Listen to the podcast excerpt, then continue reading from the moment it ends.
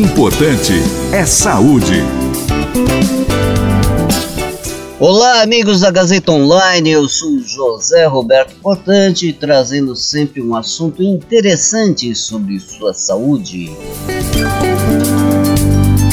E hoje vamos conversar um pouco sobre leptospirose. Pois é, está começando a chegar as estações quentes e de grandes chuvas e, consequentemente, de muitas enchentes. E aí a nossa preocupação com o aumento da incidência da leptospirose, tendo em vista que trata-se de uma doença causada por uma bactéria, uma espiroqueta, que é encontrada na urina de determinados animais suidores, principalmente o rato. Essas bactérias invadem o nosso organismo através de pequenos ferimentos na pele ou mesmo pela mucosa íntegra, e é muito comum quando por qualquer motivo tenhamos entrado em contato com águas contaminadas ou lamas é, contaminadas pela urina desses roedores infectados. Se observa em média que 3,7 mil casos acontecem por ano e a maior incidência é justamente nessa época de enchentes. A doença ela pode se manifestar de forma leve, moderada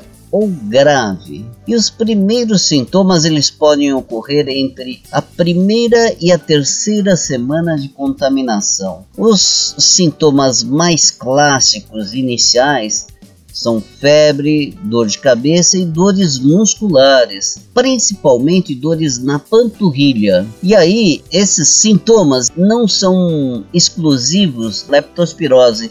Tem uma série de outras doenças que podem também cursar com essa mesma síndrome aí dolorosa, febril, que pode confundirem o diagnóstico. Por isso que é muito importante saber justamente se a pessoa até um mês antes do início dessa sintomatologia, acabou entrando em contato aí com água contaminada, esses locais contaminados aí que possam levar à infecção pela leptospirose. Alguns pacientes, em torno de 15% deles, evoluem para a forma grave, aí a, apresentam aí uma icterícia, que é uma, um amarelado na pele, um amarelado mais para laranja.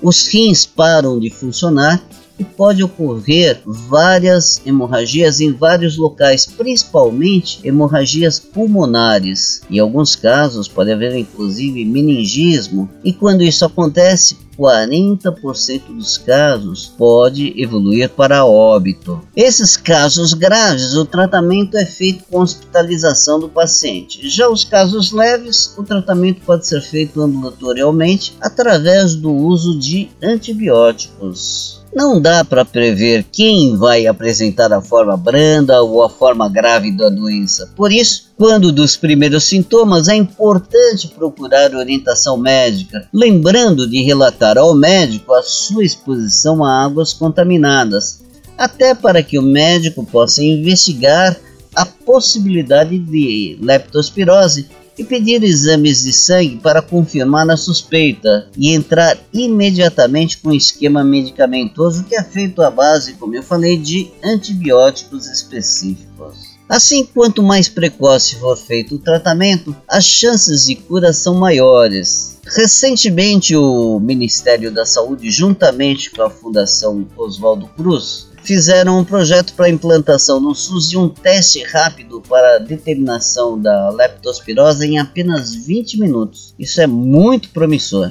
E aí, como que se pode controlar essa doença tão agressiva?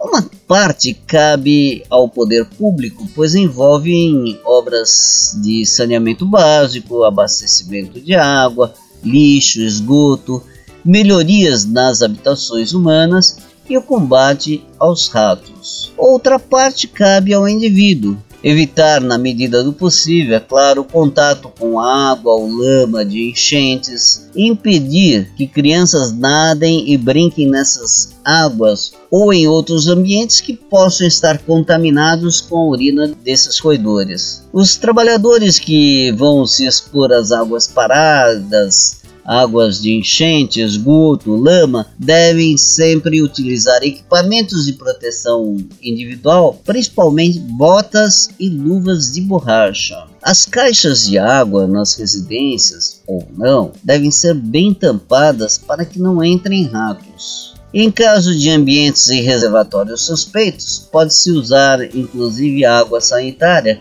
que nada mais é do que o hipoclorito de sódio a 2,5% na proporção de um litro de água sanitária para cada mil litros de água do reservatório. E nos locais onde houve a inundação a, e a água já baixou, lavar os móveis e todos os utensílios, inclusive roupas, com uma solução de água sanitária. Periodicamente verifique em sua residência nas proximidades se não há acúmulos de lixos, restos alimentares, rações de animais que possam atrair roedores. Lembre-se, a prevenção é o melhor negócio para a sua saúde.